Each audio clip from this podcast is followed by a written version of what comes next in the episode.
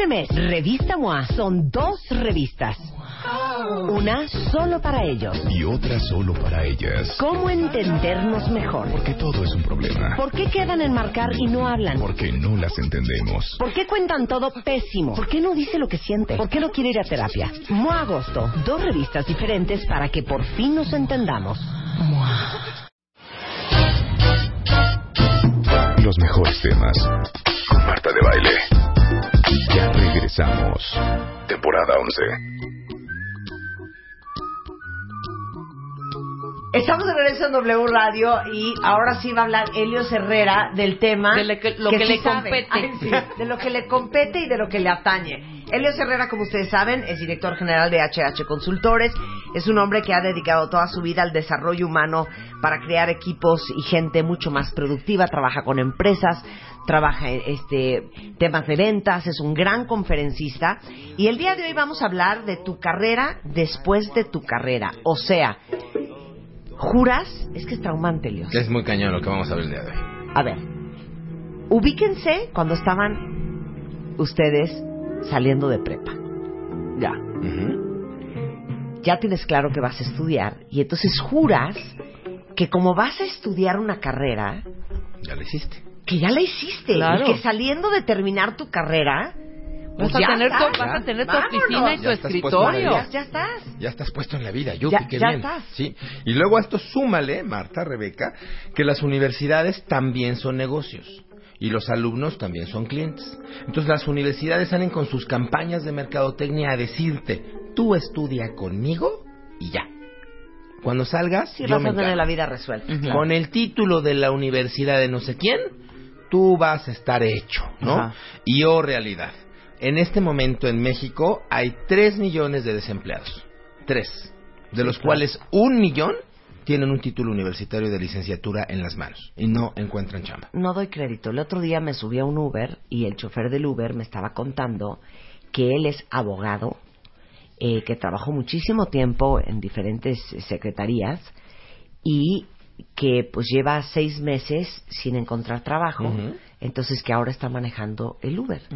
Entonces le dije, oye, qué fuerte que hayas estudiado tu carrera con toda la ilusión de dedicarte a las leyes, que hayas tenido la oportunidad de tener un trabajo y después te despidieron por el recorte o porque traen a gente propia, Por ya sea. los nuevos, y ahora estás dedicándote a manejar cuando en realidad lo tuyo es la abogacía. y además estás preparado y tienes el título y etcétera, etcétera, ¿no?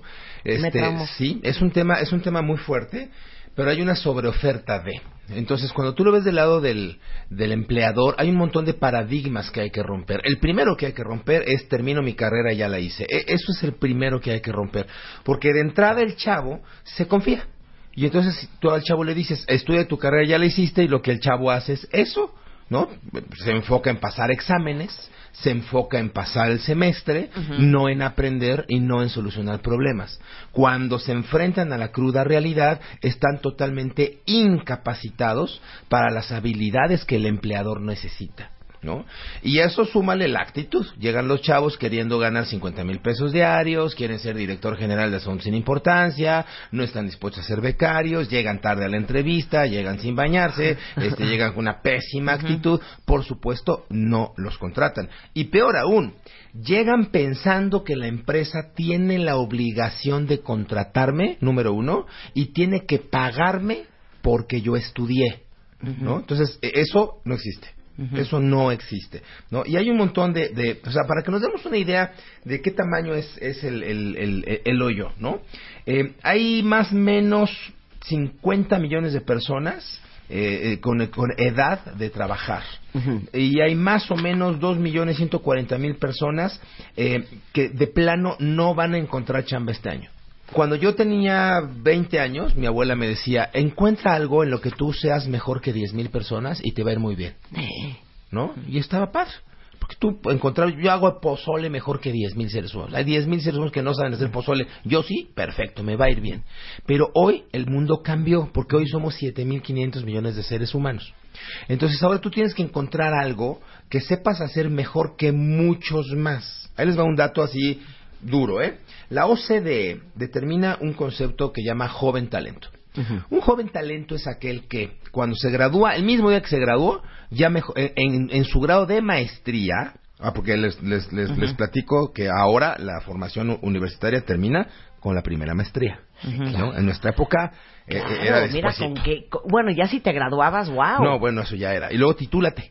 Claro. ¿no? Y te pasabas dos años Pero de y ahora es en la arriba, maestría ¿eh? para arriba. Si Sí. quieres, si quieres competir de a de veras en el corporativo. Bueno, Ujú. entonces la OCDE dice, el chavo que es un joven talento se gradúa y el día que se gradúa de maestría ya tiene chamba, ya mejoró su condición de vida en lo social, en lo económico y en lo cultural, ¿no? O sea, es de los que están, hay, hay empresas esperando por él, ¿no? O sea, desde seis meses antes ya los las, los cazatalentos ya lo tienen. Bueno, de esos, para que nos demos una idea, México hace uno por cada 5.500 jóvenes. Más o menos, ¿no? Los números aquí es, es, es el resultado de esto. O sea, ¿cómo? De cada 5.500 personas que empiezan la universidad, surge un joven talento en México. De cada 5.000. O sea, ¿de qué hablas? O sea, nada. Nada. Nada, Muy poquito, claro. Muy poquitititos. Pero además... Pero eso es- me preocupa porque ¿qué están haciendo los otros 5.499? No, pues andan de baquetones, andan de baquetones. Pero preocúpate más, Marta, Rebeca, porque por cada joven talento que hace México, ¿no? Ahí te va, fíjate. China hace 1.300 por cada uno mexicano. La India hace 1.100. Estados Unidos hace 700 y la comunidad europea hace 400. Entonces, un joven talento que dejó atrás a 5.500 competidores de la carrera, se inscribe en el maratón y ahora compite contra 7.000 jóvenes talento globales. Sí, claro. ¿No? Claro. Esa es, esa es la realidad a la que se enfrentan nuestros hijos, Es- que eso- nosotros no tuvimos. Claro, No, sí, está eso, eso es lo que hemos repetido mucho en este programa. Eh, en, en algún libro, en algún lado leí yo que para el 2030 eh, las competencias promedio de un gerente es hablar su lengua materna más cuatro idiomas. Así es. O sea, ya de normal, ¿eh? Así es. O sea, ya olvídate de inglés y español. No, no. Inglés, francés, Mandarín. mandarín, alemán, Sí. italiano, Sí. ruso, o sea, vas a tener que hablar cuatro idiomas en el 2030. Entonces, el mundo, cuentavientes que son papás, a los que nos enfrentamos nosotros, es muy distinto. Es más, toquemos el tema, eh, Helios, de la globalización. Yo me acuerdo que cuando nosotros éramos chicos, en los ochentas, a- en México, y a cualquiera jovenzuelo que esté viendo el programa le va a dar mucha risa, no había dulces gringos. No, O sea, no, no. conseguir un fun dip, una sweetheart, era... Era encargárselo a alguien, Eh, claro, se lo pedías y- a alguien y traerlo de contrabando, Unidos. claro. O ibas a otra parte del mundo Las y películas encontrabas... llegaban seis meses después, claro. siete meses después. Ibas a otra parte del mundo y encontrabas marcas y encontrabas ropas y encontrabas artículos que no ibas a encontrar en ninguna otra Sí, parte. por supuesto. Hoy en día, no importa si estás en Japón, Hong Kong, Turquía, eh, Francia, Italia o Nigeria, vas a encontrar las mismas marcas que encuentras Así en es. Estados Unidos, en México, en El- el Chile, en Argentina. abierto, sí. El Ya mercado está abierto. Y entonces, esta globalización, lo que quiero explicar es, nos pega en todos los sentidos. Nuestros hijos compiten hoy en día contra esos mil y pico de chinos, contra esos mil y pico de hindús, contra todos los europeos. Ese es el, mer- el mercado laboral está abierto.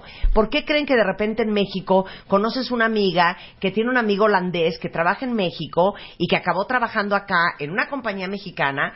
Porque importaron talento. Tal cual. Y así como estamos importando, hay otra gente que está importando y nosotros exportando. Entonces nuestros hijos no tienen que estar listos para competir con este la colonia Tecamachalco No, contra no, la no, colonia Claro, no, Polanco. contra un Aquí japonés, contra un México, coreano. contra un China, chino, contra contra coreano. Estados Unidos, contra Canadá.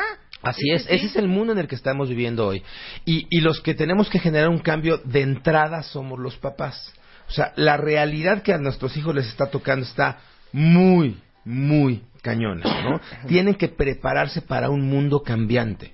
O sea, eh, estuvimos hace un par de semanas en una convención de empresas de tecnología. El 100% del conocimiento tecnológico que hace el planeta es obsoleto en ocho meses. Cada ocho meses se reinventa la tecnología.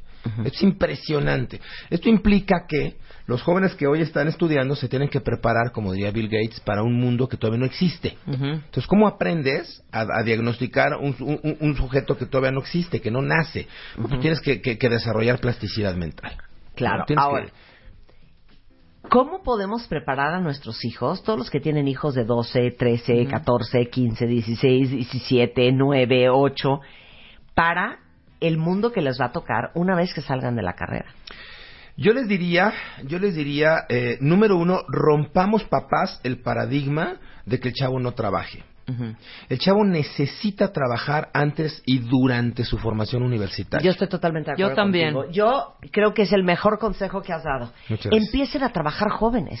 Definitivamente. Desde el día uno. Te da, te da muchas cosas. Número uno, te permite contrastar el conocimiento del aula con la vida real. Aunque seas becario, ¿eh? Claro, no importa. claro, Aunque no te paguen o aunque Totalmente. te cueste ir a trabajar es lo de Claro. menos, pero te permite decirle a tu profesor, ¿no? Que a lo mejor 25 años ha dado clase y nunca ha salido del salón, de, oiga, profe, eso que usted me está enseñando, Claro. lo puse en práctica, este, ahorita en la tarde que tengo mi chamba y ¿qué cree? No me salió. Claro. No funciona, no es.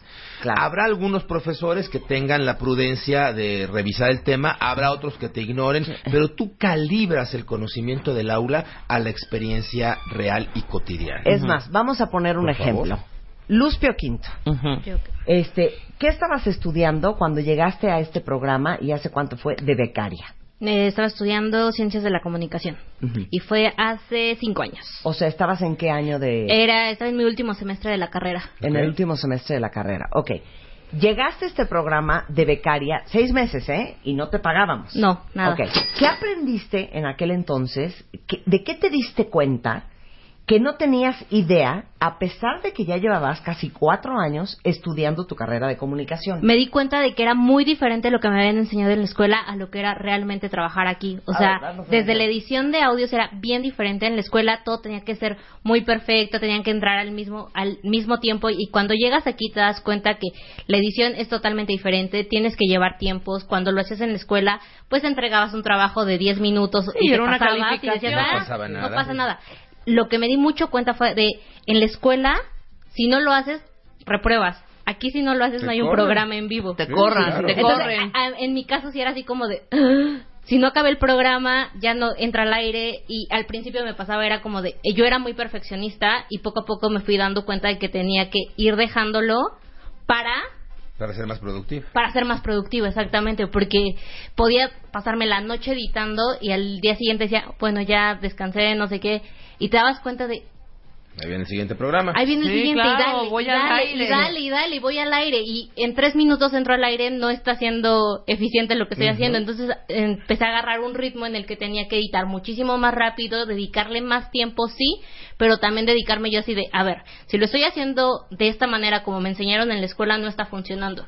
No es la manera proactiva de hacerlo. Claro, Entonces, te hay dio unas buscar- cosas y, y otras. o Te amplió un Sí, criterio. bases. Sí, o sea, te claro, enseña las trae- bases. La escuela trae te da las bases nada ¿no? más. Todas esas lecturas y esas teorías y todas esas eh, eh, filosofías que nos aventamos sí, y no. leemos. O sea, te da abre como, te criterio da para como un criterio para decir si está bien, está mal, que está pero bien y que está mal. punto. no te enseña cómo trabajar todos los días. Ah, no, obviamente o sea, el no. trabajo te lo va, te va- tú solito te vas enseñando de esto está bien, sí, esto me dijeron en la escuela que se hacía así, sí, pero no es lo que realmente sirve en el ámbito laboral. Claro. Y entonces, dicho por ti, fíjate tú, yo como empresa te voy a pagar un salario, un, un incentivo, por lo que tú me generas.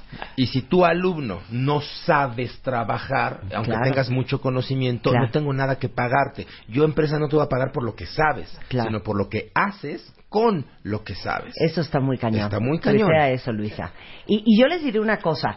eh, parte del programa, eh, en este programa, es siempre tener becarios. Damaris, que ahorita se salió del estudio, es una becaria bastante nueva, pero, y ahorita la vamos a entrevistar también.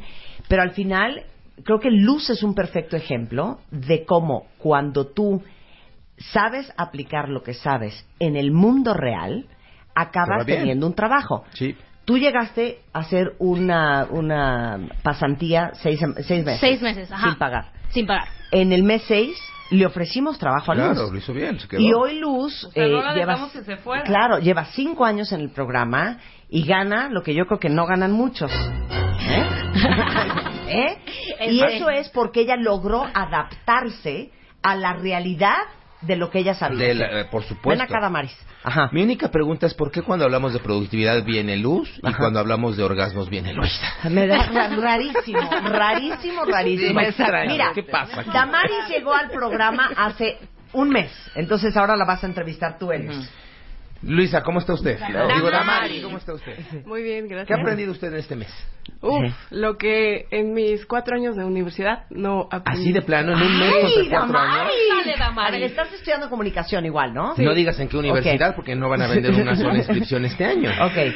No, es que en la escuela tienes materias tipo semiótica, narrativa, y acá son cosas pues que te enfrentas del, cosas del mundo laboral, resolver problemas, tomar decisiones en tres segundos, comunicación personal, cómo tratar, en este caso, a los invitados, cómo hacer una llamada y decir lo que tienes que decir en corto tiempo. No, son muchas cosas. Bien, Luisa. Entonces, eh, eh, Tú y que es- no puedes es- lograrlo. Lo está logrando Damaris. Muy bien, Damaris. Claro. Y es que esa es la base. A los chavos hay que darles la oportunidad de tomar el conocimiento del salón y venir a la vida real, a ponerlo Claro. en práctica, a retarlo y a darse cuenta qué calibra y qué no calibra, qué funciona y qué no funciona. Claro. El tema es que a los papás les da mucho miedo que mi hijito trabaje antes de que termine.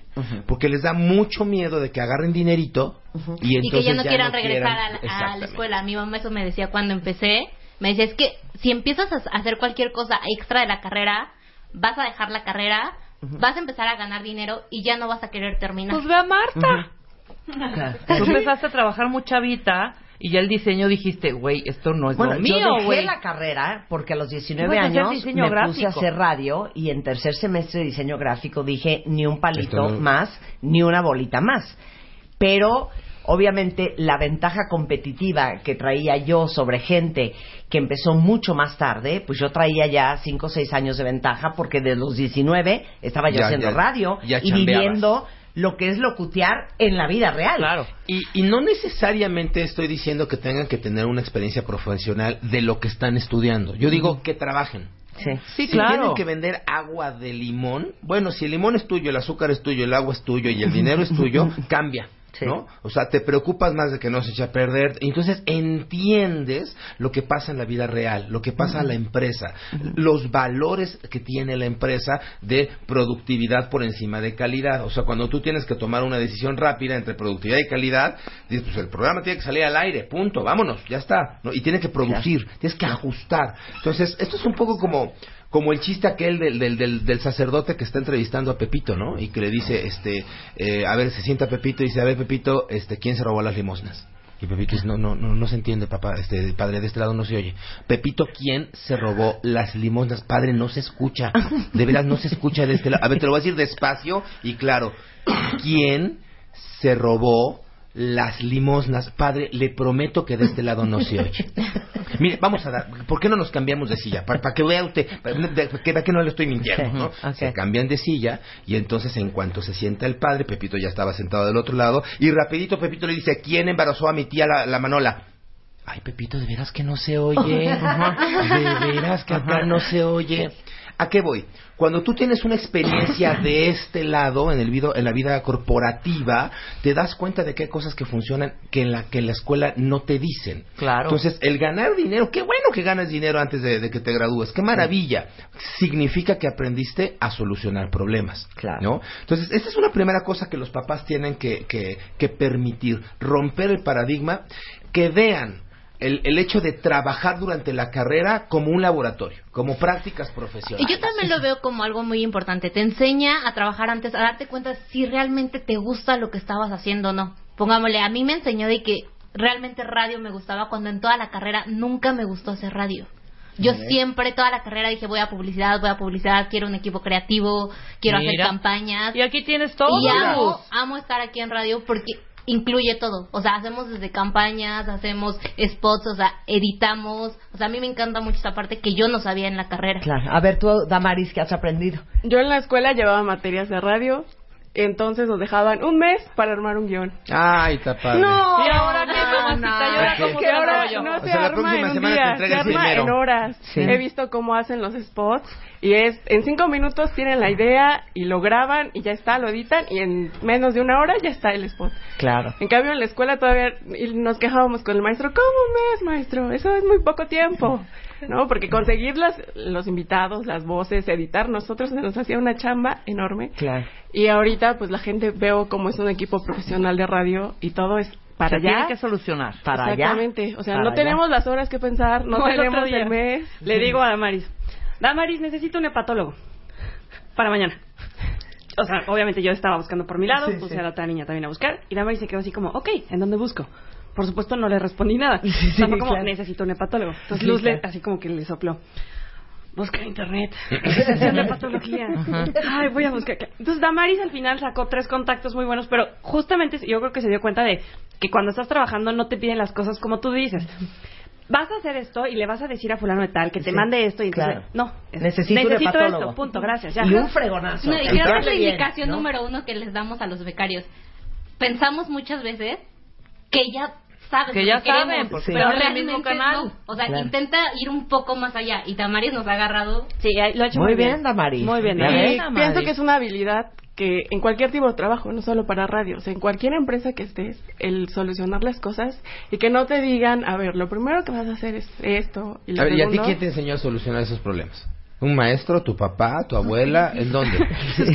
Pues es que soy muy perfeccionista, entonces quiero hacer todo bien. Y también muchas veces he tenido que agarrar cosas en el aire, porque ellas no... Pero bueno, bottom line, bottom line, el punto importante es es papás dejen que los chavos trabajen durante la carrera y enséñeles a aprender a solucionar problemas. Al final del día, una de las cosas que vamos a decir es especialízate. Tú estudias una carrera para especializarte, para aprender sobre algo.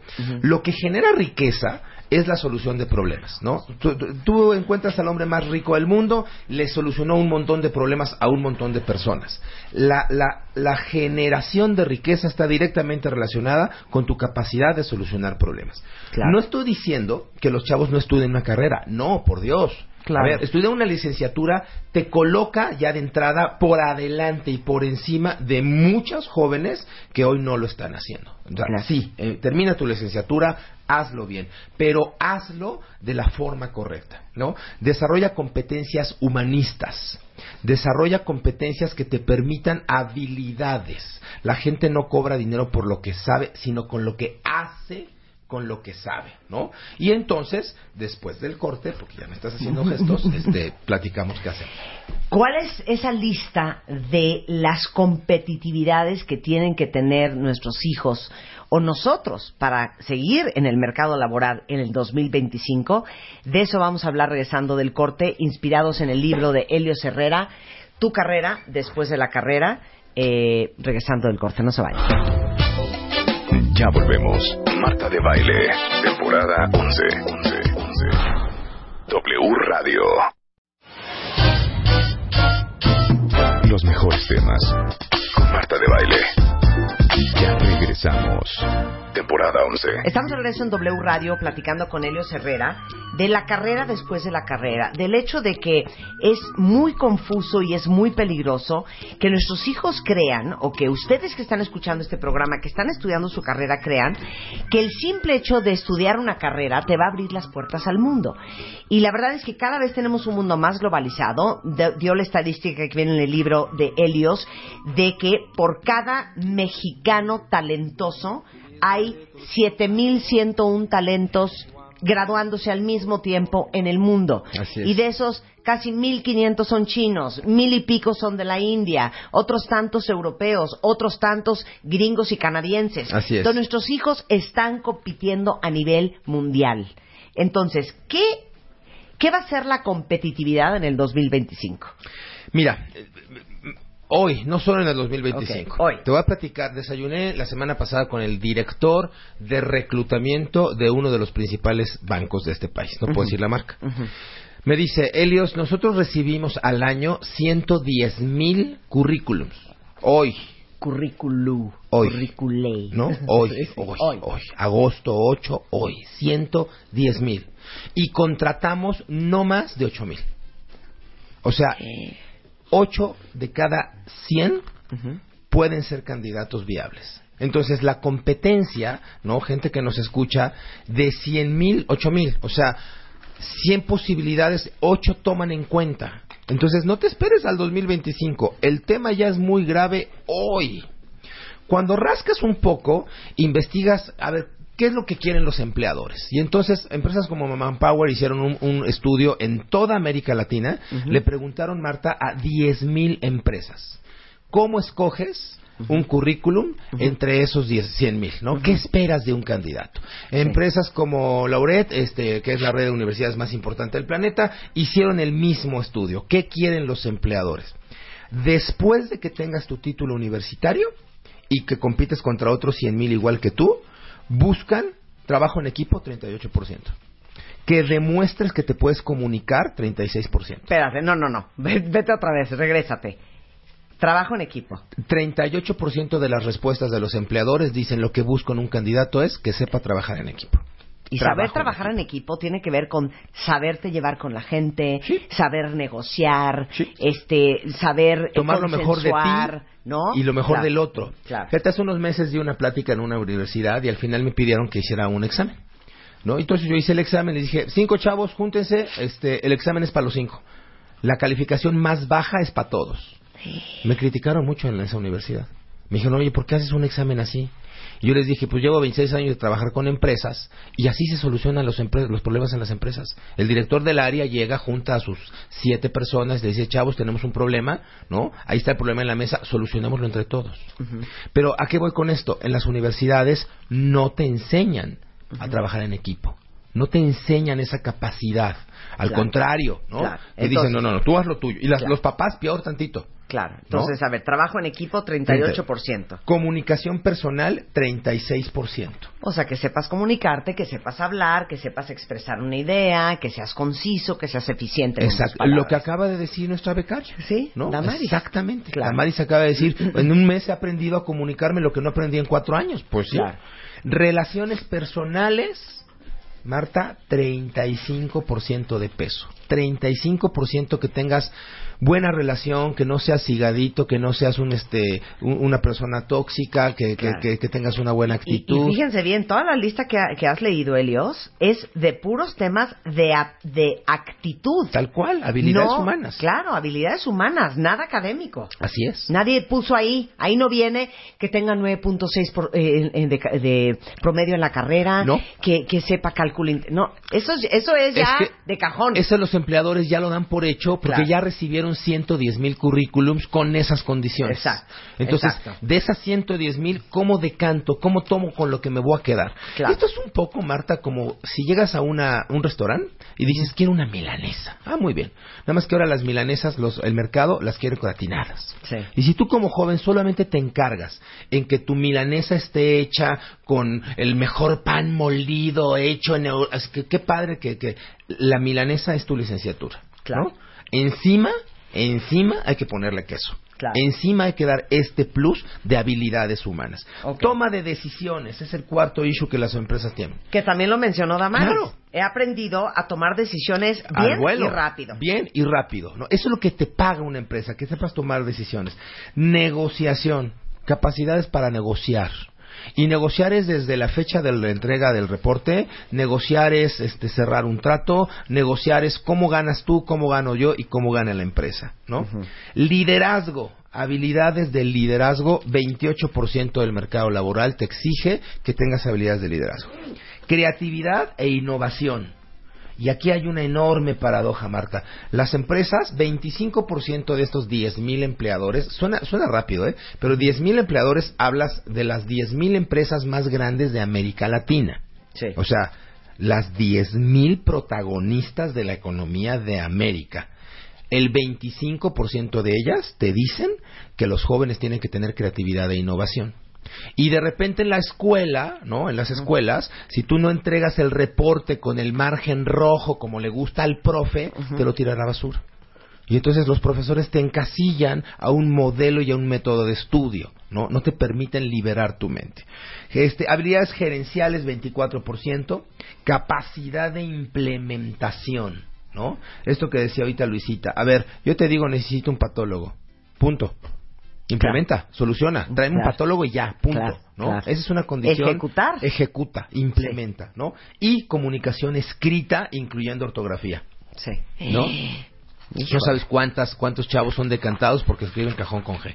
Claro. Entonces, estas son las, las, las 10 habilidades humanas que en este estudio de Manpower se hizo en toda América Latina, en donde hay que enfocarse. Entonces, además de estudiar mi carrera, tengo que desarrollar competencias humanistas, competencias blandas, ¿no? Ok, ¿nos vas a dar soluciones o qué? Sí, por supuesto. O sea, ya medio Twitter los pelos. Este, sí, sí, por supuesto. Además, tengo, tengo- estamos haciendo una labor realmente muy profunda en el tema, muy, muy, No, muy, de muy, entrada muy vayan a profunda. comprar el libro. Se llama Tu carrera después de la carrera. Es de Helios Herrera. Y básicamente son, eh, ahora sí que, soluciones para que tus hijos sean competitivos con el mundo eh, eh, que les está tocando. Sí. Y, y creamos, Marta, eh, una, estamos registrando en un montón de instituciones internacionales la certificación de competencias humanistas. Este es un tema que nadie había abordado. Es un tema que estaba ahí, este, se lo debíamos a la juventud. Entonces visiten por favor después de la.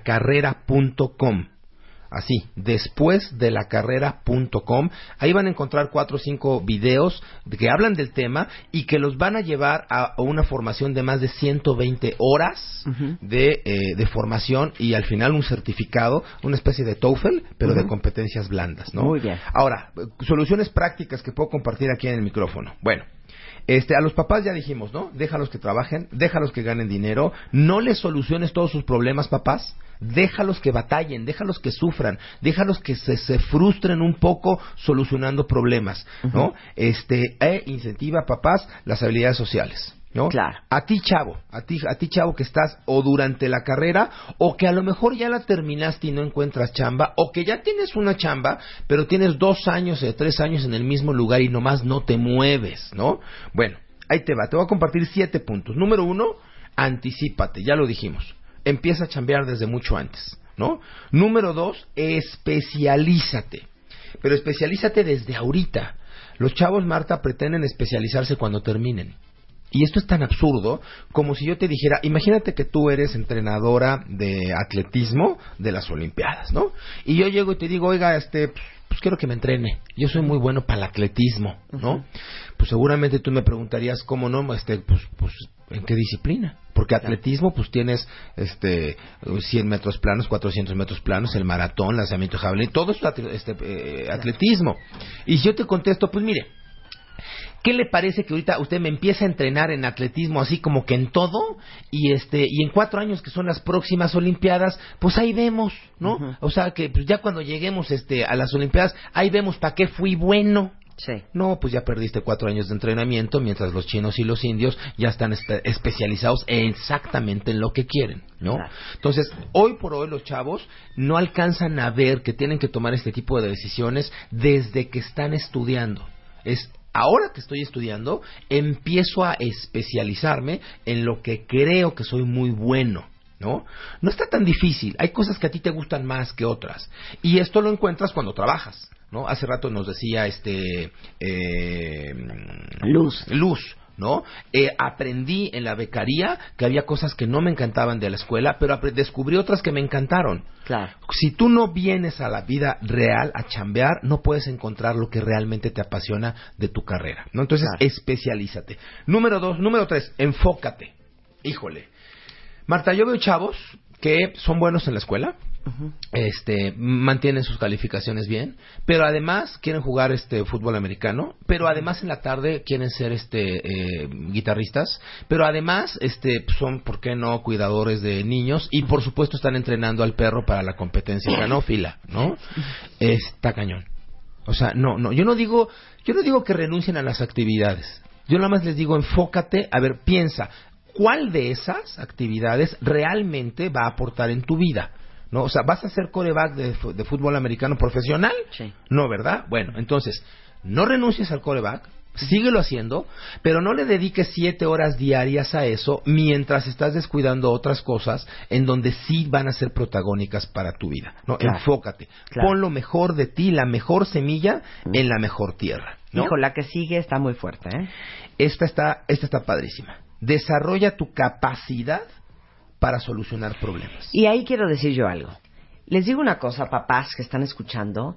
La obsesión que tenemos por las calificaciones de nuestros hijos y que pase el examen y que cuidadito no lo pasa con nueves o dieces, es que les juro, les juro que si ahorita les hiciéramos una lista de la cantidad de gente exitosísima que pasó de panzazo, que no necesariamente tienen nueves y dieces, no estoy diciendo que sean mediocres, pero al final la gente que funciona en la vida real no son solamente los que tienen nueve y dieces, No.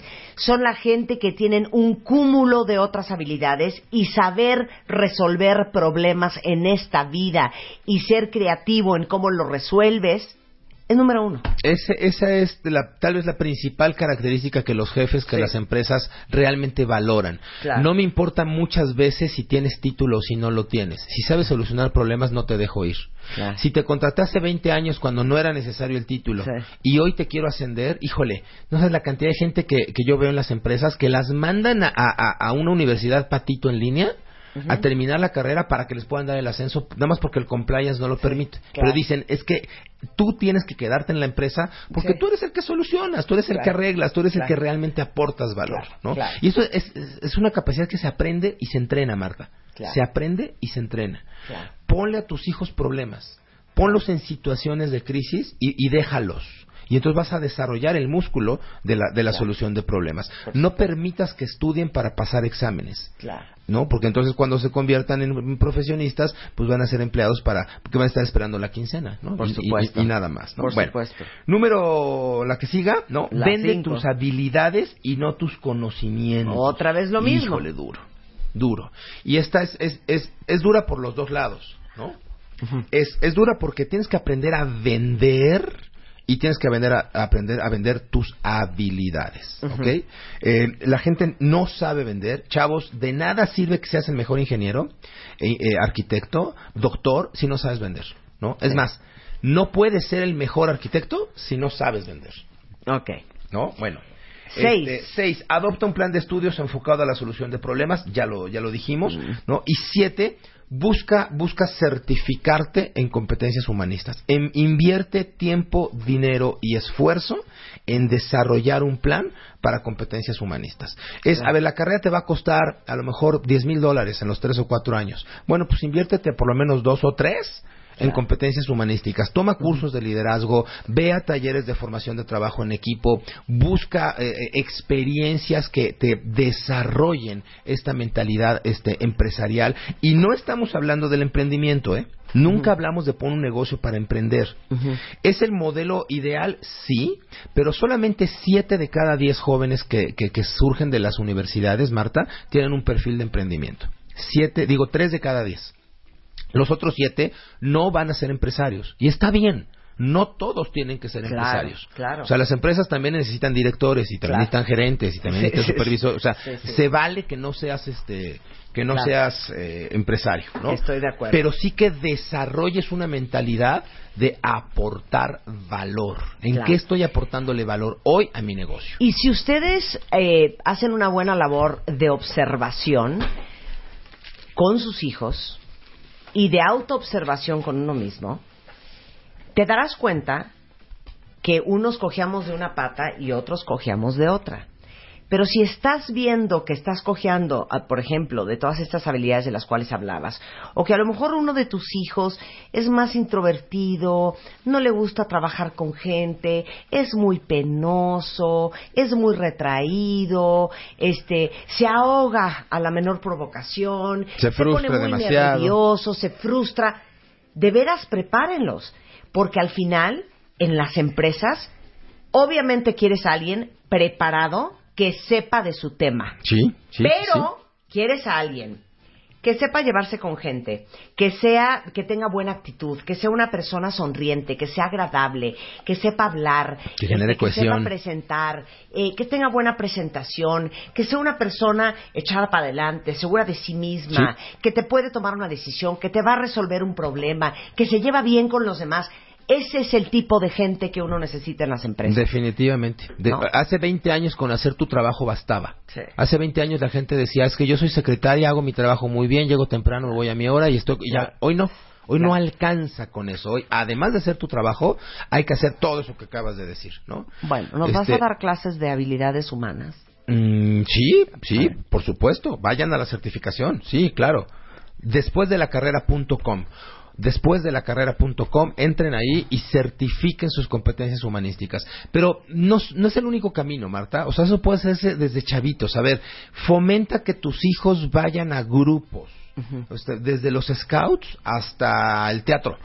O sea, mete, me- en las vacaciones de, de verano, mete a tus hijos a, a- a dos meses de teatro. Sí, sí, sí. En- ahí, ahí, ahí van a, a romper miedos, se van a desinhibir, se la van a pasar bomba, tienen que aprender a trabajar en equipo. Ahora, por supuesto, no los vayas a meter a que hagan un monólogo, un, un- un monólogo, ¿no? O sea, se trata de que hagan algo en equipo, ¿no? sí, claro. Este, busca, busca acercar las competencias humanas. Recuerden, la gente gana dinero por lo que hace con lo que sabe, por las habilidades que tiene y por los resultados que ofrece. Y en ese sentido, puedes formarte hasta adelante de la fila del desempleo en la medida en que, te, en que agregues valor a tu persona y sobre todo vaya, tener la actitud correcta y- y- y el ánimo correcto, ¿no? O sea, sé que es un tema que parece muy macabro, pero, pero vaya, los chavos tienen todo para triunfar además. Están eh, sí en una situación muy difícil porque la, la competencia es más dura. que no teníamos nosotros, es a ¿eh? donde voy, ¿no? Exacto. O sea, el mundo también es otro a favor. Claro. El mundo se mueve mucho más rápido en redes, en el tema digital, eh, las herramientas que hoy tienen los chavos, la oportunidad de comer dulces gringos, ¿no? claro. vaya, este, eh, también es a favor. Entonces, si hacemos el ajuste los adultos y los jóvenes, sin duda alguna el futuro es, es prometedor. Eh, si quieren contactar a Helios Herrera para ustedes, para su equipo, para sus hijos, está en heliosherreraconsultores.com. Y les vamos a ofrecer algún, algún descuento, alguna prerrogativa por si son cuentavientes. A todos los cuentavientes que entren, nada más díganos que son cuentavientes. Muchas gracias. Un privilegio. Gracias. Oigan, antes de irnos al corte, porque ahí viene el doctor Reyes Aro, vamos a hablar de por qué y cómo el WhatsApp nos está robando el sueño. Y déjense a nosotros, santos labregones. Los niños están durmiendo tan mal por el WhatsApp, de eso vamos a hablar regresando. Este, nada más queremos decirles que ya tenemos arriba el segundo capítulo de toda la transformación de, de pues la casa de la ganadora del Extreme Makeover Home Edition, que es Xochitl. Y este, si entran a martadebaile.com o a wradio.com.mx, van a ver el segundo video de este reality que estamos haciendo, de cómo estamos transformando la casa de Xochitl, ganadora de la tercera edición del Extreme Makeover Home Edition. Y acuérdense que tenemos una serie de patrocinadores. Lo que van a ver este- en este video es eh, todo la- el equipo de Comex, que son expertos en color, eh, tienen pinturas para todos los estilos, personalidades, eh, decoraciones. Eh, van a ver cómo vamos a transformar también la casa de Xochitl a través del color y de la pintura. Pueden entrar a comex.com.mx porque han subido muchísimos eh, videos, han subido muchísimas fotografías con mil ideas que de repente no se te ocurrirían que puedes transformar tu casa solamente con color. Eh, tienen pinturas vinílicas, esmaltes, texturizados, impermeabilizantes y en Comex entienden perfecto eh, que cada uno tiene su estilo, que cada uno tiene su personalidad y para que con las pinturas Comex embellezcan y protejan su casa tal y como lo soñaron. Hacemos una pausa y regresamos, no se vayan. Ya volvemos. Marta de Baile, temporada 11. 11, 11. W Radio. Este mes, Revista MOA son dos revistas. Una solo para ellos. Y otra solo para ellas. ¿Cómo entendernos mejor? Porque todo es un problema. ¿Por qué quedan en marcar y no hablan? Porque no las entendemos. ¿Por qué cuentan todo pésimo? ¿Por qué no dice lo que siente? ¿Por qué no quiere ir a terapia? MOA Agosto, dos revistas diferentes para que por fin nos entendamos. MOA.